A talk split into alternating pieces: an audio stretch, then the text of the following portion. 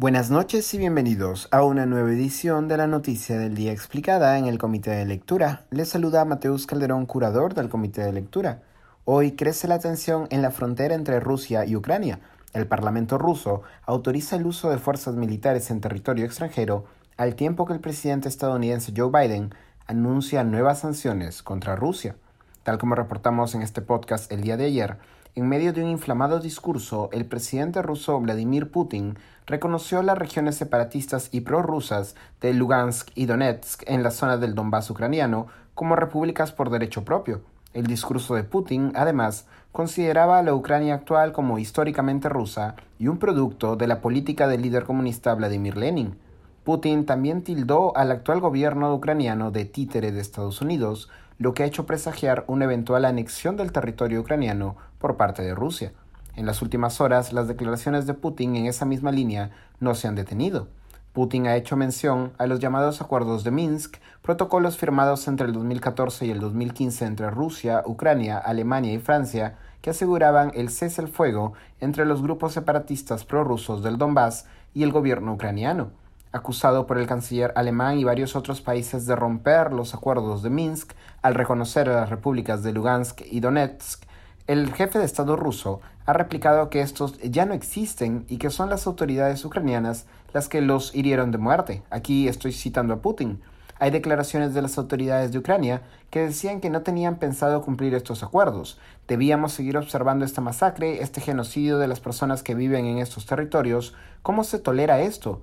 Putin ha buscado desde el inicio que Ucrania negocie directamente con los grupos separatistas, una posibilidad que el gobierno ucraniano ha rechazado.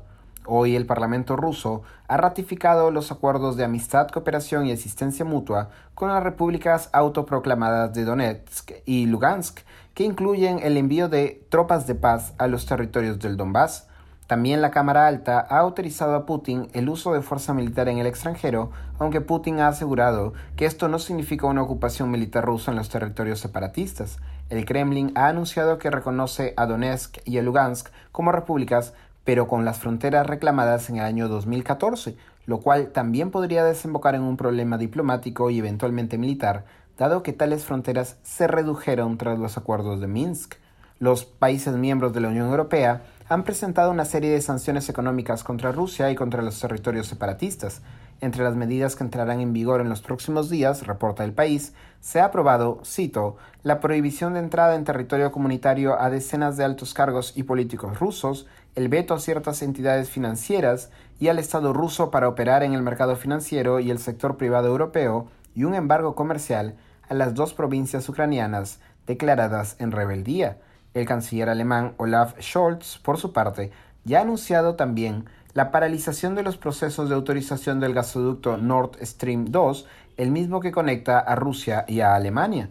Biden, por su parte, anunció hoy el envío de tropas militares a territorio báltico, Estonia, Lituania y Letonia, como respuesta a lo que consideró el inicio de la invasión rusa a Ucrania. Además, indicó el jefe de Estado, se aplicarán contra Rusia, cito, sanciones completamente bloqueadoras de las dos grandes instituciones financieras rusas, el BEP, uno de los mayores bancos de inversión y desarrollo, y su banco militar.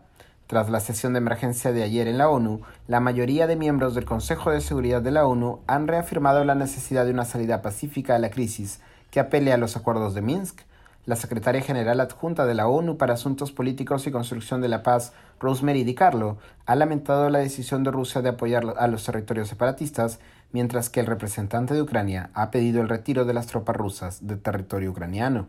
Eso ha sido todo por hoy, volveremos mañana con más información.